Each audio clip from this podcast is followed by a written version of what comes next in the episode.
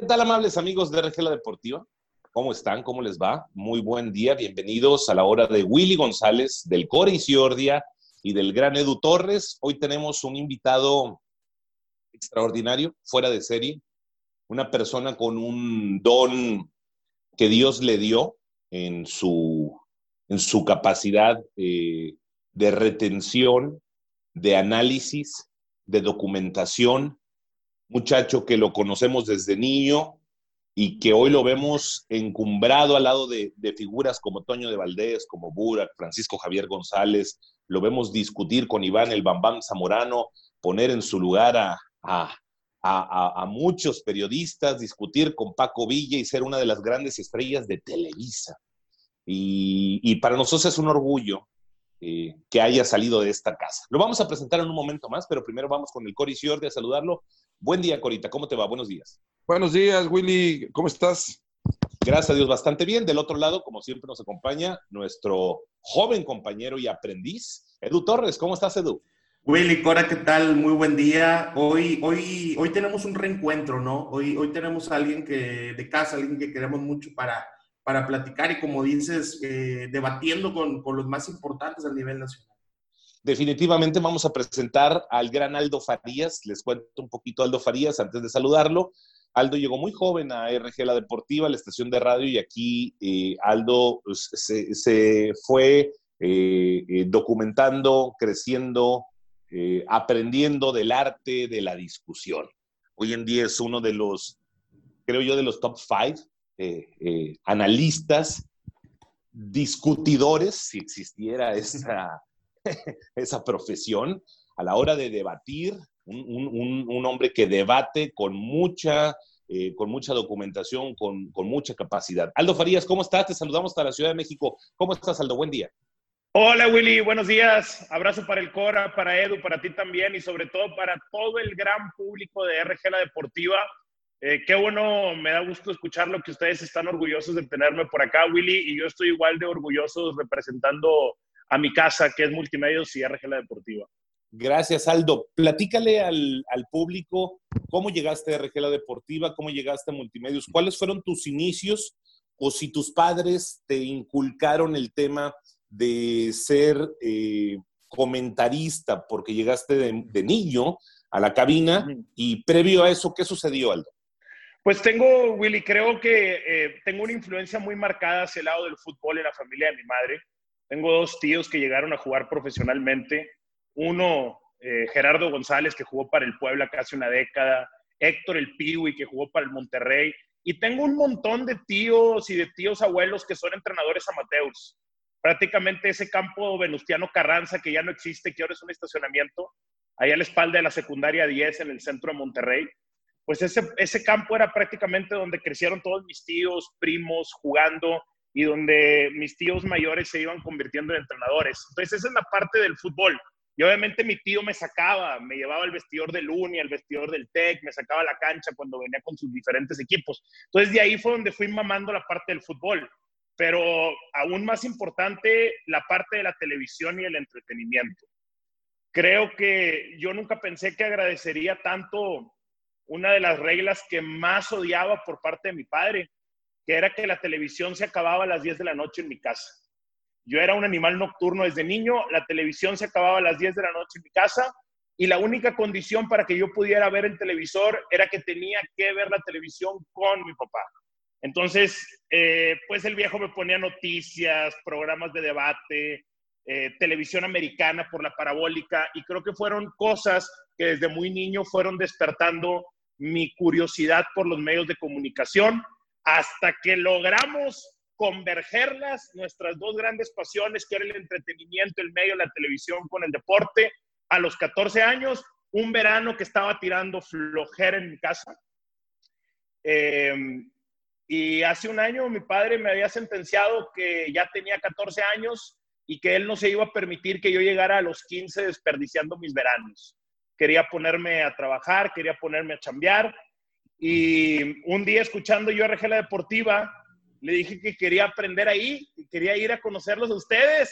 yo los escuchaba, yo no ya te escuchaba a ti, escuchaba a Don Robert obviamente, a Víctor, a Chavana, a Paulino en su momento, a Enrique en su momento, a Katia y a Fer que ya estaban, y yo tenía muchas ganas de experimentar lo que ustedes ya estaban viviendo. Y mi padre me llevó de la mano a Multimedios un día. Aquí tengo que, hay muchas personas a las que tengo que agradecer haber iniciado esta aventura, Willy pero la primera de ellas y que como no es tan famoso como lo puede ser tú, como lo es Don Robert, casi nunca tengo la oportunidad de agradecerle, pero es el señor Rubén Hernández que mucho tiempo estuvo en la dirección de radio y en multimedios. Él era vecino de nosotros, él era, digamos que amigo, compañero de negocios de mi padre y me lleva a la oficina con él. Él me lleva a la oficina para que me recomendaran un curso para periodismo deportivo. Mi papá me quería mandar a hacer el curso de periodismo deportivo del Real Madrid, un verano, pero no me aceptaban por mi edad. Y no se me olvidan las palabras del señor Rubén Hernández que dijo, le dijo a mi papá que se llama José, le dijo, mira Pepe, eh, la mejor cabina es la escuela y están en el lugar correcto y no se equivocó. Eh, mi padre fue a dejarme a la escuela correcta una escuela en donde aprendí tantas cosas de mi profesión y de la vida que seguramente no hubiera podido aprender en una academia tradicional. Aldo, eh, déjame regresar un poquito, si me permites. Por favor, por eh, favor. Tú eres eh, San Petrino, tu padre ha sido un, un brillante ejecutivo, presidente de algunas asociaciones a nivel nacional, un tipo muy culto, amante de la cultura, del teatro, de la danza, de, con una capacidad eh, eh, eh, muy grande. Tengo el honor de conocer a tus, a tus padres. Pero tú de nene, todo esto que estoy diciendo, tu padre, al, ser el presidente de las agencias de turismo, viajaste alrededor del mundo, viste mucho teatro, te la pasabas en Nueva York, te la pasabas en Europa con tu padre. platícanos un poquito de eso y cómo una obra de teatro, un musical, puede impactar el día de hoy en tu vida, Aldo? Pues sí me, sí, sí me, sí me tocó, Willis. Creo que soy, tuve mucha fortuna de vivir las dos caras de la moneda. Por eso cuando, cuando Edu Torres recién sacó o vino a la cabina con el término de híbrido, por eso me cautivó tanto, porque me gusta considerarme una especie de híbrido. ¿A qué me refiero con esto?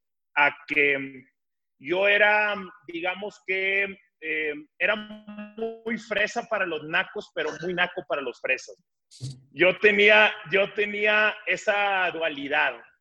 Y dentro de esa dualidad eh, tenía, tenía la cercanía de estar en casa de mis abuelos, los dos abuelos en el centro de Monterrey, de convivir con mis tíos y ciertos amigos ahí del barrio, pero luego tenía esta como bipolaridad de una semana después, Willy, bien lo dijiste, que mi padre me estuviera llevando a Japón a conocer templos o que mi padre me estuviera llevando a Broadway a ver algún musical. La verdad es que no, no tengo por qué, no tengo por qué esconderlo. Eh, a mi papá, a mi papá bueno, pues le, le, iba muy bien, le fue bastante bien y tenía esa posibilidad de detectar alguna obra de teatro o algo así y poderme llevar a ella.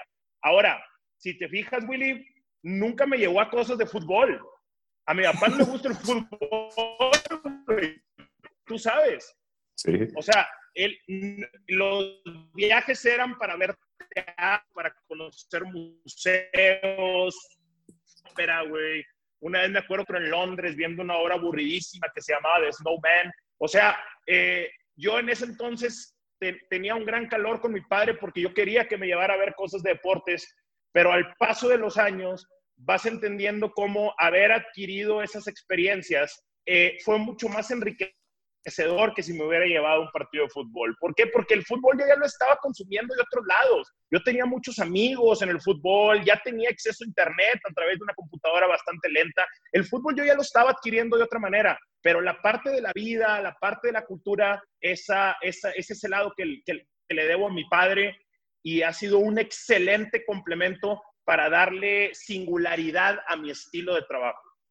Farías, y, y, y vaya, platícame de, tu formación académica. Estudiaste en el Instituto San Roberto, en la colonia del Valle. Eh, ¿cómo, fue, ¿Cómo fue Farías en la escuela? ¿Cómo fue Farías en el salón de clases? ¿Qué pensabas de la escuela? Pues hasta que los conocí a ustedes no había reprobado ni una materia. no, era un, era un estudiante de 8, era un estudiante de 8, de 7, hasta que en segunda secundaria entro a, eh, empiezo en RG la deportiva y era tanto enfoque hacia mi pasión en ese momento, que era la comunicación y el deporte, que comencé a descuidar escuela y empecé, y empezó el caos, mi Willy. Empezó el caos, tuve que hacer extraordinarios por primera vez en mi vida, afortunadamente pude entrar a la preparatoria que tenía, y así una serie de idas y vueltas de subibajas, de entrar y de, volver, de salir y de volver a escuelarme con ustedes, de pelearme con mi padre, de pelearme con esta, pues pudimos darle cierto camino.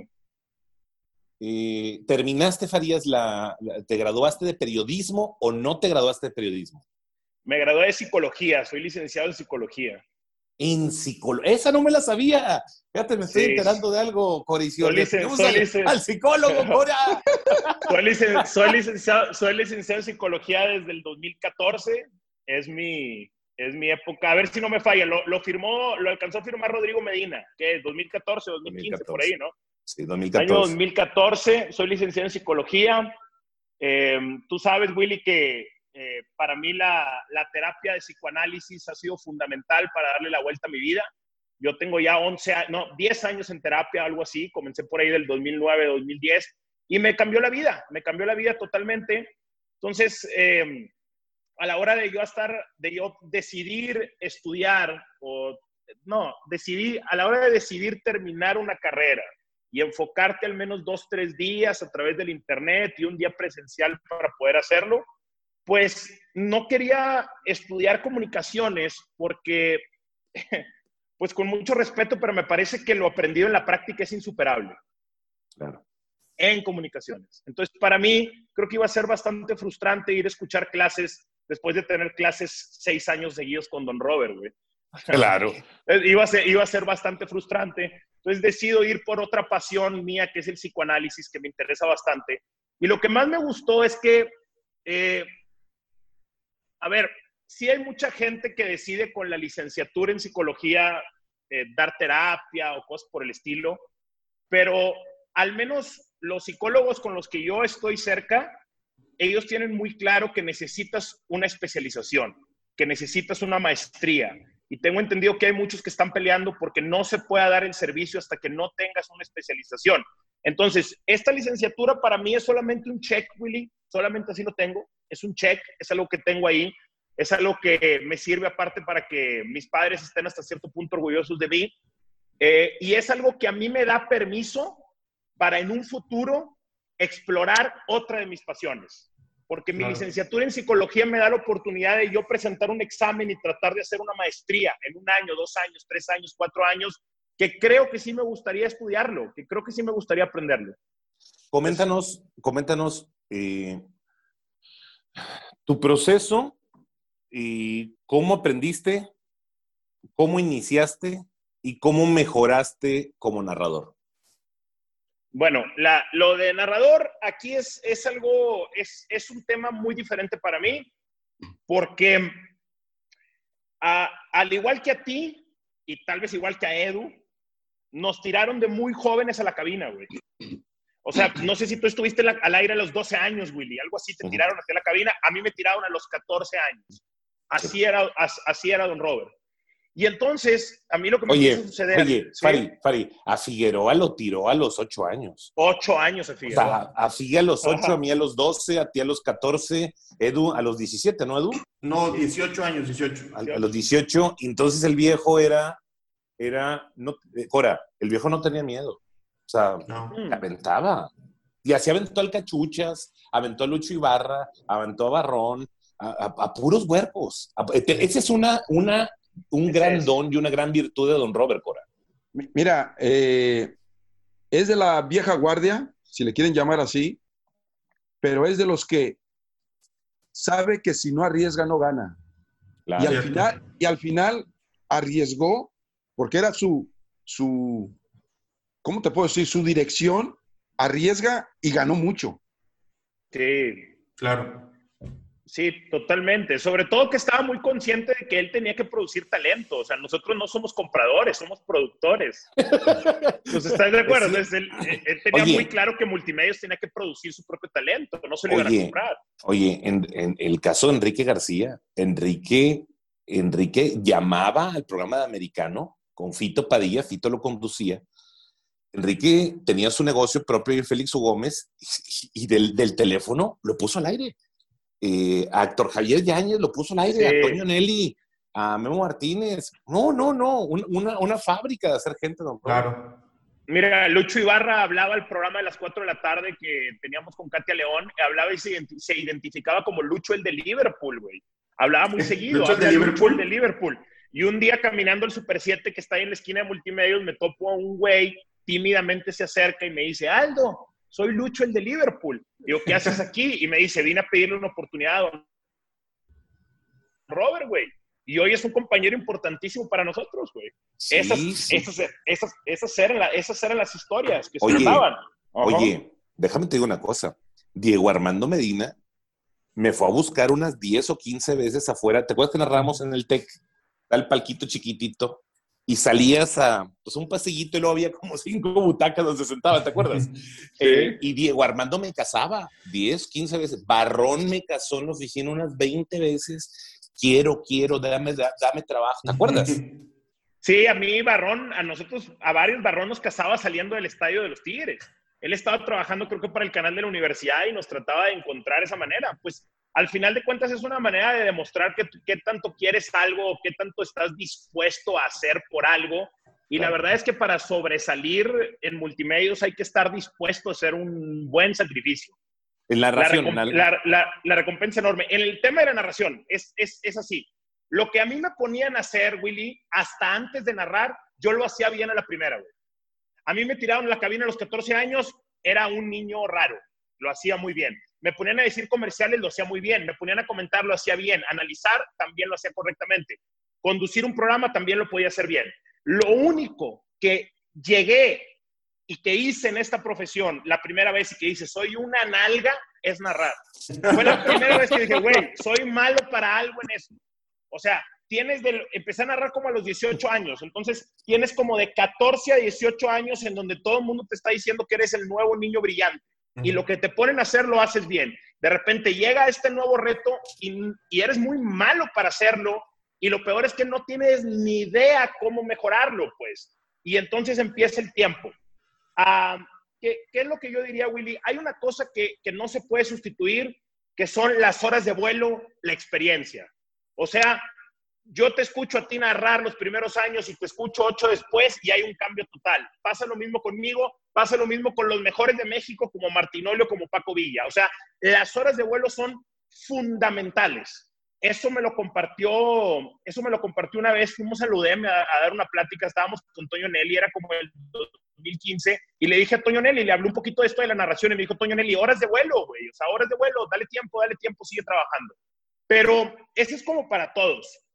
Pero lo que yo diría que es fundamental, Willy, es eh, entender virtudes y defectos, cabrón. Espero que no suene muy trillado, pero no, es que sí suena trillado, pero es que la mayoría de la gente lo hace superficialmente. Pero es ir hasta lo es ir hasta lo más profundo y entender dónde están tus fortalezas y dónde están tus debilidades. Por ejemplo, mi voz, esto es algo que yo aprendí años después, eh, mi voz no es ideal para la crónica del fútbol. No lo es, no lo es. Mi voz pudiera ser ideal si a lo mejor hiciera otro tipo de actividad con mi voz, pero no lo es para narrar un partido de fútbol. Esa es una, perfecto. Pero por otra parte, creo que tengo una capacidad de documentarme arriba de la media. Entonces, ¿sabes qué? Vamos a mencionar a la mayor cantidad de jugadores posibles y vamos a tratar de equivocarnos lo menos que se pueda, porque la verdad es que la mayoría de los narradores se equivocan constantemente. Y la otra, tengo buenas influencias tácticas, creo que todos hemos aprendido en general, o sea, los que más o menos nos juntamos y podemos platicar de fútbol como nosotros cuatro, creo que tenemos cierto conocimiento también en lo táctico. Entonces, le puedo agregar de lo táctico, totalmente. Y tercero, tercero,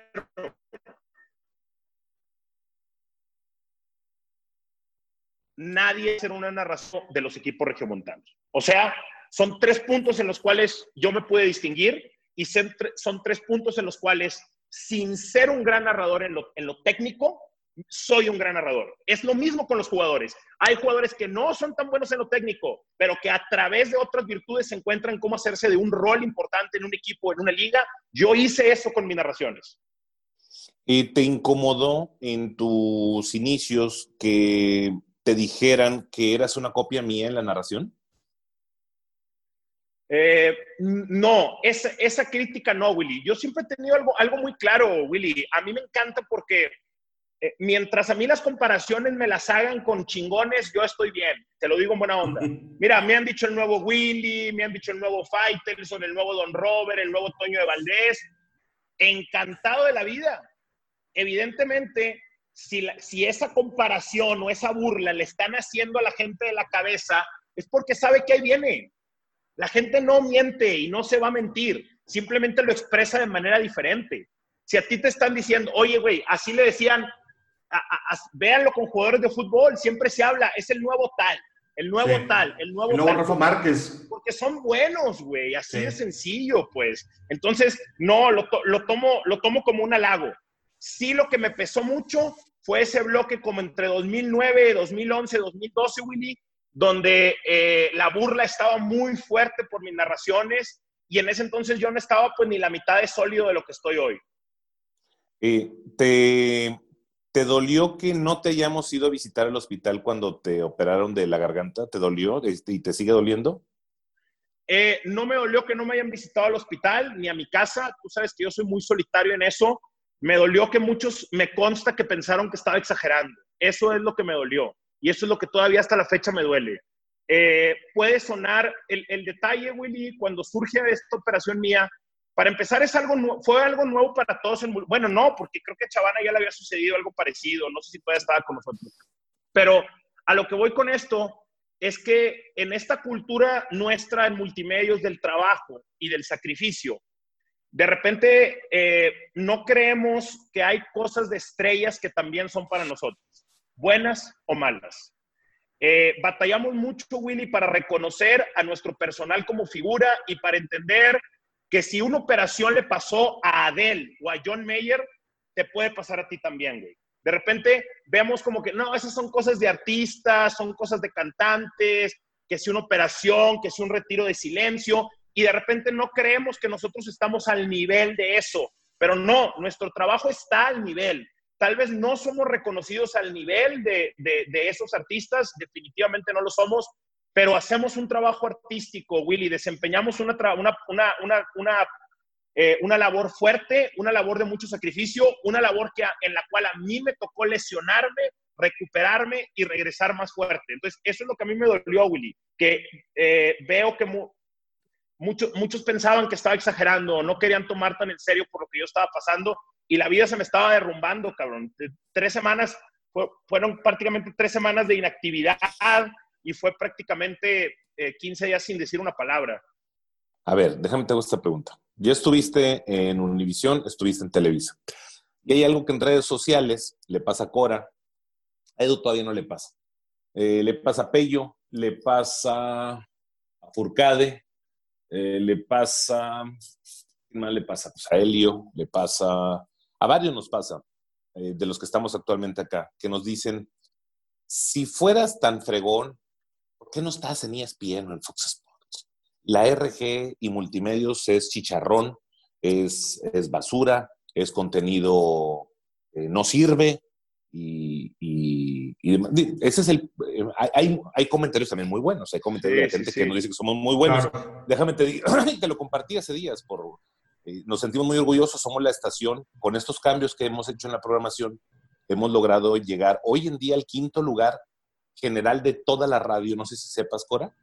Hoy somos la estación número 5 más escuchada en todo Monterrey. De las 52 estaciones, RG se convierte por el combo entre la 690 y la 92.9 en la quinta más escuchada en la ciudad de Monterrey, con todas nuestras críticas que tenemos. Y la pregunta para ti es, ya estando en Univision y estando en Televisa y rozándote con Stoikov, con, el perro, con Paco, con, con los, eh, Toño de Valdés, Burak y demás, eh, sí, ¿cuál, es tu opinión de nosotros, Arias, de lo que hacemos nosotros? Sinceramente, ¿eh? no, no, di, di, lo que piensas. No, pues no, no mames, Willy, soy un, soy un representante de, evidentemente, a ver, no nada más soy un representante, quiero dejarles algo muy claro. Yo soy un consumidor de lo que ustedes hacen. Yo tengo un año y medio viviendo en la Ciudad de México, pero yo escucho la RG Deportiva fácil cuatro o cinco días de la semana, fácilmente. Y veo ciertos programas de multimedios a la distancia. Entonces, pues, para empezar, soy un consumidor. O sea, me gusta, me gusta lo que se hace. Em, creo que nuestras principales áreas de oportunidad están en lo estratégico, Willy. Este, como periodismo de Monterrey. Como periodismo de Monterrey creo que está más en lo estratégico no creo que esté en la ejecución al aire. La ejecución al aire eh, se hace mucho más de lo que se debería de hacer con lo que se tiene. O sea, tus, tus comentaristas hacen muchísimo, muchísimo. Muchos hacen más que lo que hacen comentaristas acá a nivel nacional. Entonces, creo que es más eh, el área de oportunidad de las mentes que tienen que dirigir este negocio, Willy porque mm, yo no puedo entender cómo de repente yo puedo salir eh, y hacer un programa en el que siento que nadie me vio y que me puedan estar pagando muy bien. Y luego en Monterrey me acuerdo que hacía programas en donde siento que me veían mucha gente y no me pagaban tan bien. Entonces, entonces ahí son contradicciones, son contradicciones que no, que creo que no permiten que las personas alcancen su 100% de capacidad. Este, más o menos así voy. Muy creo, creo que hoy, eh, creo que yo agarré uno de los últimos barcos que valía la pena para venirse a la Ciudad de México. Ya no va a haber muchos más. Esto se los digo con toda honestidad. Yo al venirme para acá, Willy, tenía idea de lo que me iba a topar, tenía idea de lo que me iba a enfrentar, pero nunca pensé en toparme con una crisis tan aguda de los medios de comunicación deportivos. ¿A qué te refieres? Estamos en crisis, mi Willy. Las empresas están recortando, estamos perdiendo soldados, todas las empresas. Eh, acá, por ejemplo, en México, hay una incertidumbre general, por ejemplo, de qué es lo que va a pasar con Fox Sports. Lo sé. Ya se cumplió el paso de un año. ¿Qué va a pasar con Fox Sports? ¿Qué va a pasar con ESPN y todas estas alianzas? Si van a bajar o no van a bajar los derechos de transmisión. Tú sabes que para algunas televisoras, transmisión, ¿cómo lo comercializo? Estoy rezando para que llegue la liguilla y poder recuperar la inversión. Eh, estamos metidos en una burbuja que nos está a punto de reventar en la cara a todos. Y lo que le quiero decir a, las personas, a, los, a los colegas regiomontanos, especialmente a los regiomontanos, es que cuando esta bomba explote, los comentaristas de provincia, muchos van a quedar en una ventaja sobre muchos comentaristas nacionales. ¿A qué voy? ¿A qué voy? ¿Desde cuándo nosotros hacemos Facebook Lives? La primera vez que yo hice un Facebook Live habrá sido como en el 2012, Willy, y lo discutíamos en tu oficina. Nosotros tenemos ocho años peleando de esto, mi Willy. Tenemos ocho años hablando de la digitalización del medio. Tenemos ocho años haciendo Facebook Live, tenemos ocho años eh, haciendo transmisiones, ocho años tratando de entender la independencia del comentarista con las ataduras de una empresa. Ustedes como multimedios ya saben lo que es compartir comentaristas. Conmigo lo hicieron con Univision y con Televisa. Con Ricardo lo hicieron con Fox Sports. Eso no lo saben hacer las televisoras de acá, mi Willy. Y mucho menos lo saben hacer los comentaristas. Cuando no haya otra opción para ellos más que lo digital, van a quedar potencia. Poner un Facebook, saben hacer un Instagram Live, no han trabajado en redes sociales. ¿Por qué? Porque no había necesidad. Son tan buenos los sueldos en la capital en general para el comentarista deportivo que no hay necesidad de hacerlo tuyo. Por otra parte, la adversidad del mal sueldo de hacer periodismo en, Monterrey y otros lugares, es lo que te hace que la cabeza empiece a girar. Y es lo que te hace buscar diferentes elementos que en un futuro te van a salvar la chamba. Mira, a ver, no lo quiero, escribí hace poquito con esta cuestión del Morelia y a ver qué piensa el Cory Ciordia de esto, pero ¿no les parece eh, una, pues no les, no les parece una de las más grandes ironías de la vida el hecho de que algunos de los lugares más ricos del mundo sean hoy los más pobres? O sea, vean, vean, vean América con Europa, caray. O sea, la riqueza natural de América frenó nuestra evolución. La adversidad natural de Europa hizo que estos hombres evolucionaran y nos terminaron conquistando. Hey, ¿qué es de África? África es riquísimo en minerales, en un montón de cosas, en petróleo, son los lugares más pobres de este mundo. Entonces, si ha pasado en situaciones tan grandes, ¿por qué no pensar que puede pasar eh, en, en situaciones más pequeñas? Y hoy yo te digo que la adversidad por la que yo pasé en multimedios, la adversidad por la que pasó Sergio Dip en multimedios, por la que pasó Ricardo García, el día de hoy nos da una gran ventaja en la vitrina nacional. Una gran ventaja. Y lo mejor es que los competidores directos ni siquiera lo entienden y ni siquiera se la huelen, porque muchos toda la vida han creído que en, Monterrey se hace, se hace porquería y en México se hace oro. Entonces ni siquiera volteaban a ver a Monterrey. Entonces, eso nos da una ventaja competitiva enorme hacia el futuro.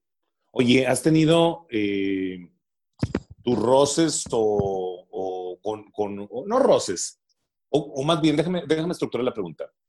Eh, ¿Cómo sientes que te ve Toño de Valdés, Burak, Francisco Javier González? ¿Cómo, cómo, cómo caíste en este grupo de, de Cora, Edu? Estamos hablando de Toño Valdés, uno de los históricos del periodismo y de la narración, y Burak y, Francisco Javier González. ¿Cómo, ¿Cómo, caíste en ese grupo, Farid? Pues en el caso de Francisco es una historia bastante, bastante peculiar. Yo cuando llego a, a, Televisa, TUDN, llego en la última parte de TDN, o sea, llego en los últimos días de la muerte de TDN, todavía. Entonces yo llego y las señales que a mí me daban era de, güey, vas a chocar con Francisco. Francisco te va a odiar, se van a pelear, bla, bla. Y efectivamente, yo el primer día llego y el primer día, pues muy Don Robert, muy a la escuela de Don Robert, el primer día yo llego a este programa que se llamaba Fútbol en Serio, que me encantaba hacer, por cierto, veo la mesa, el elemento más fuerte, ¿quién es? Pues es Francisco y es como la cárcel, tienes que llegar a dar un golpe. Igual te madrean, pero gana respeto. O sea, tienes que llegar. No vas a llegar haciendo un show estúpido, no vas a inventar, aquí es donde la gente se confunde. No, revisas la lista de temas, checas en cuál tú crees que puedes pensar diferente a él y en cuál crees que puede existir esa confrontación. Y creo que a través de diferentes golpeteos en los programas, pues fuimos ganando respeto mutuo. Francisco Javier, eh, eh, fui, ganando ese respeto mutuo con Francisco Javier, al grado de que hoy es de mis mejores amigos en tu DN. Es hasta, hasta un aspecto de mentoreo, puedo haber con él, hemos tenido grandes cenas, grandes conversaciones, eh, etcétera yo en mi unión con Francisco y en esta relación que tengo con él, representando, no, no voy a decir ningún secreto, representando a bandos contrarios, Willy. Francisco representa al viejo Televisa, yo al nuevo, TUDN Univisión, Televisa TDN, y aún así pudimos encontrar esa gran sinergia. sinergia. Hoy estoy convencido, mi Willy, que estamos cometiendo un grave error cuando decimos que el mundo necesita ideas nuevas. El mundo necesita ideas buenas. Si son viejos o si son nuevos, vale madre. Es más, y es mejor, si la idea la sacan entre un viejo y un joven, mejor aún. O sea, ¿en qué momento caímos en esta estupidez de desacreditar o tirar a la basura lo que los viejos nos pueden aportar? Déjame decirte algo. Espérame, déjame decirte algo. Ayer lo platiqué con, con todos los muchachos en la oficina y lo voy a decir públicamente. Estoy altamente sorprendido, gratamente sorprendido como cuando entramos fuera del aire, José Ramón Fernández y el Cori Ciordia, José Ramón Fernández, Raúl, ¿cómo estás? Años sin verte. Claudio Suárez y el Cori Ciordia hablaron de Huaxtepec, de Texcoco, hablaron de, de, los vestidores, de las tribunas, hablaron de alineaciones y al final, cuando terminamos la entrevista, le dice el Cora a Claudio Suárez, oye Claudio, tú y yo nunca nos habíamos platicado en nuestra vida. Oye, eh, agarramos, Alvarito Morales y Cory Ciordia son amigos y, Pero claro. Fernando Palomo le dijo al Cory Ciordia del Mundial del 78, De la Tecos. camiseta de Levi's, de los Tecos, la alineación de los Tecos. Y yo me siento hoy tan orgulloso del Cory Ciordia. Lo he platicado ahorita con todos los muchachos en la oficina, Farías. Yo no me, ni siquiera yo me había dado cuenta lo que el Cora representa a nivel histórico Claro. de, del Claro. fútbol mexicano Claro. y es reconocido por los grandes periodistas y los grandes futbolistas ven al Cora como un nivel de admiración. Y dijo, y dijo Álvaro Morales, no, ¿quién fue el que dijo? Déjame decirte quién dijo. No, no, no. Dijo, ah, Faitelson me dijo. El, el- cuando hablé con Faitelson y David, te quiero entrevistar y demás, me dijo, ¿quién está? El Cora y. El Cora es tan punzante como extremo derecho como los comentarios que hacen multimedios, porque lo escucha el Sin duda. ¿Qué opinas, Aldo? ¿Qué, qué dice mi Cora? ¿Ya lo chiviaste o qué? No, Mira, mi Cora, a ver, a ver, mira, Cora, es a que ver, mira, nada, nada más hay, hay, hay algo, Cora, hay, hay- hay algo, hay algo en donde yo quiero escuchar tu punto de vista, Cora. Lo que pasa es que hoy estamos, se le está llamando a esto, ya muy trillada igual la palabra, que es esta época de la polarización, de la Ajá. tribalización, que estamos todos peleados. Y la verdad es que una de las cosas que estamos peleados es que estamos peleados entre generaciones, porque estamos peleados viejos con jóvenes, millennials, silenials, generación X, boomers. Estamos peleados entre géneros, hombres y mujeres. Estamos peleados entre preferencias sexuales, al menos en redes sociales. Y estamos, es- es- estamos entonces todos divididos, Raúl, y estamos peleados entre clases sociales también, Cora. El país está dividido. Sí, y lo peor de todo es que estamos peleados entre futbolistas. También. Asociaciones y algo, sí, claro. O sea, esa es una realidad, esta es nuestra vida. Pero la verdad es que, eh, mira, lo que tú haces en la vida y tú lo vas eh, eh, sembrando, Aldo, Willy, Willy, te voy a decir una cosa. Lo que tú vas haciendo en lo que, en lo que hagas ahora en el béisbol, en la dirección de deportes, cuando vayas encontrando la edad, va a venir el reconocimiento que ahora, hoy me toca a mí, pero sin ninguna duda van a venir los reconocimientos y la satisfacción de haber hecho algo por alguien. Y eso, de veras, lo importante en la vida es que dejes una huella de lo que estás haciendo. Esa es la vida. Lo demás no sirve. Pelearse con el vecino, pelearse con el que no te gusta, eso no sirve. Puedes discutir, sin ninguna duda, pero pelearse no vale la Oye, pena. Cora, pero tú ni te imaginaras, sinceramente, que, por ejemplo, Claudio Suárez te, te, te admirara como te, o el perro Bermúdez, o sea, o sí, o sí, o sí, lo, o sí tenías esa percepción. Lo que pasa, mira, te voy a decir una- algo. Eh, Aldo lo sabe, soy muy abierto, puedo convivir con Aldo, con un jovencito, con un grande. Soy demasiado abierto, a veces exagero ser tan abierto. Eh, eh, por ejemplo, con Edu, Edu he discutido sin Claro. necesidad, pero sin embargo, soy así. Y los que me conocen, tú me conoces, Willy, me conoce Aldo, soy demasiado buen amigo. Sí, es cierto eso. Eh, muy buen amigo. Hay, hay, hay algunos valores que tienes muy fuertes que te hacen un extraordinario amigo, Raúl. Un extraordinario aliado en esto de la vida. Tienes razón. Yo el- he contado en varias veces en los podcasts, Cora. eh, pues mira, nosotros en, nosotros en multimedia no estamos, en multimedia no estábamos acostumbrados a esto de la negociada de los contratos, ¿no? ¿Estás de acuerdo? Pues yo no tenía referencias de negociar contratos una de mis pocas referencias de confianza, pues eras tú, Cora. Porque tú, como futbolista, has negociado contratos. ¿A poco ahora que negociaste con Televista, le hablaste al Cora para pedirle un consejo? Pues digamos que en la negociación que se da, que fue larga, fueron como seis, siete, ocho meses durante el Mundial, en ese año de cuenta, entre todo el 2018, por así decirlo, yo platicaba mucho con el Cora y ya había platicado mucho. Y, y de- dentro de las cosas que a mí se me quedaron muy grabadas, no, no quiero revelar así como cosas tan, tan técnicas o tan precisas, pero la que se me queda muy grabada es que me dice, mira, me dice, me dice Cora, chamaco, la Ciudad de México es maravillosa para el que trae billete. Así lo sentenció el Cora. O sea, la onda era, si tú vas a ir como foráneo a esa ciudad, tienes que ir con cierto dinero para poderla disfrutar. Porque si no, decía el Cora, te come. ¿Y qué razón tiene el Coriciordia? Porque con todo y billetes me comió seis meses, güey. Imagínate, jodido, güey. Eh, imagínate, jodido. Me hubiera destrozado. Entonces, eso es, eso es, y eso es maldito de repente porque uno, no, uno de repente no entiende esta parte, y es ahí donde le decía al Cora, porque, a ver, yo de repente, yo he, todos hemos puesto al Cori como un hombre sabio en algún momento. Y he tenido amigos más fresas, más tecnócratas, más acá estudiados, que dicen, ¿cómo el Coriciordia? ¿Y qué sabe el Coriciordia? Mi hermano, es que no toda la sabiduría se da en la academia.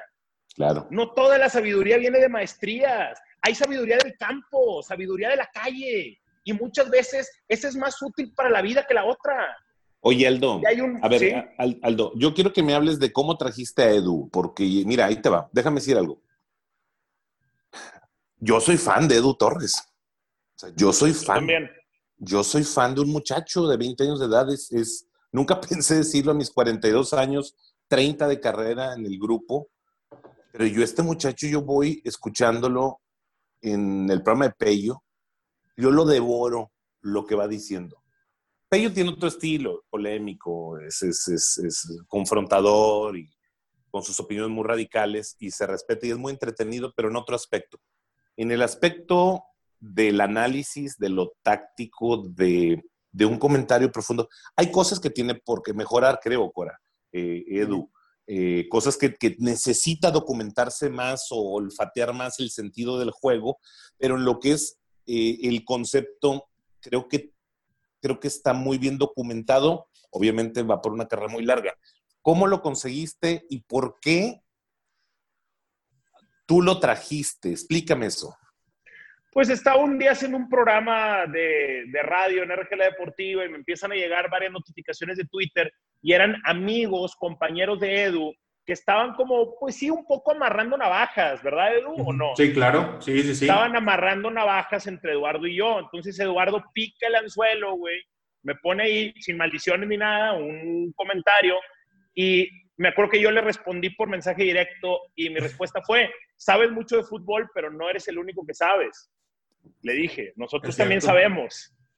este, entonces me invitó, retó a hacer un podcast con él. Le digo, encantado de la vida de hacer el podcast. Y me citó en el Son Mall de Guadalupe, güey. Así me citó en el food court del Son Mall de Guadalupe. Eh, no, y, afortunadamente pudimos conseguir otra cabina para hacerlo. Y ahí es donde, donde pues yo creo que Edu podía hacer una carrera en todo esto. Ahora. Espera, espera, espera, espera, espera, espera lo citaste en el Son Mall de Guadalupe. ¿Fuiste hasta el Son Mall a conocer a Edu? No, no, no. No fue.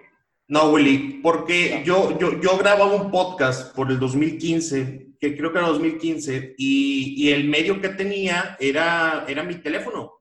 Era ponerlo en la mesa eh, de, de un área común de comidas y picarle play a la grabadora y empezar a hablar dos horas de fútbol y llegaba un punto en que se hacía de mediodía y las televisoras, perdón, las televisiones de la zona de comida se empezaban a meter, entonces el podcast se leía con telenovelas, se leía con noticieros, se leía con todo.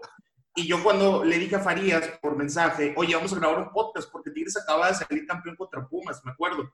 Y Farías lo que hace es conseguir la cabina del TEC, conseguir una cabina de grabación. Y fue la primera vez que yo entré a una cabina, por algo. Fue la primera vez y fue un gran podcast esa vez. Pues no me sabía eso. Sí, lo, conseguimos en el tecnológico, lo invitamos, fue con otros amigos de él y ahí es donde arrancó todo esto. La parte interesante de Edu, o al menos lo que yo veo más claro es, eh, sí, la parte del fútbol está bien claro. O sea, cualquiera se puede meter en el Twitter de Edu o en el Facebook de Edu o escucharlo aquí en RGL Deportivo y te das cuenta del conocimiento que tiene.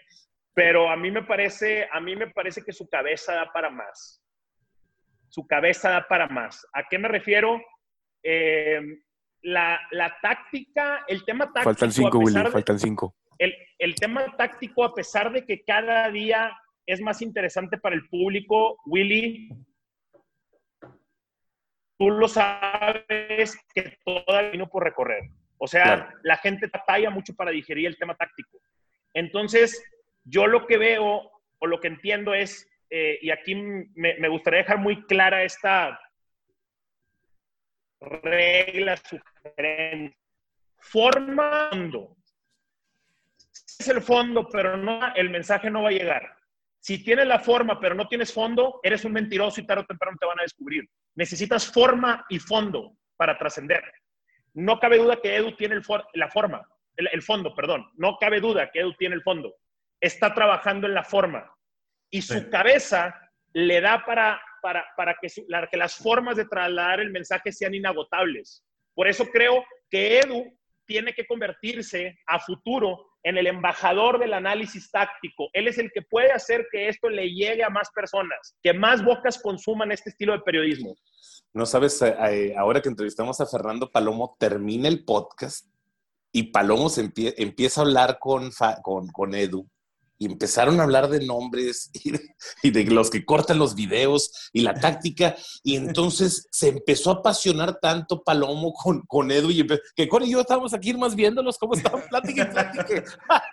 Valiosísimo esa y riquísima esa conversación. Es momento de, de terminar esta hora. Le agradecemos mucho por su tiempo a, gran Aldo Farías. Aldo Farías, quien vive en la Ciudad de México, el día de hoy es periodista del grupo Televisa, de, TUDN, del grupo Univisión, es narrador, es comentarista, es analista, es escritor, es columnista ahora y maneja sus redes sociales como muy pocos en este país. ¿Algo que le quieras decir, eh, Cora y Edu, para finalizar esta hora? Nada, que realmente eh, lo conocí en multimedios, es una gran persona, extraordinario amigo y la verdad tiene una sencillez extraordinaria que eso nunca lo tengas que perder, Aldo, porque si no, las cosas no irán bien. Sigue siendo como eres, normal, tranquilo y la vida te va a poner donde debe de ponerte. Muchas gracias. Sí. gran amigo, Aldo. Gracias, Cora, gracias por compartir tu vida, cabrón. Gracias. Aldo, eh, yo creo que lo más importante que te tengo que decir es gracias. Gracias porque si hoy puedo estar aquí con Willy, que, que es un, un máster de, del periodismo deportivo, de la dirección de una empresa, con Cora, un mundialista, si me puede acercar a Pello, si puede conocer a Chitiva, que también le aprendió un montón, fue gracias a ti, fue gracias a que me contestaste un mensaje y, y eso, eso es fundamental porque yo me acuerdo de, de, todo lo que me has apoyado y a veces me, me preguntan en Instagram o unas me invitaron a un podcast, ¿a quién le has aprendido más? ¿A Farías, a Pello, a Willy, a Cora?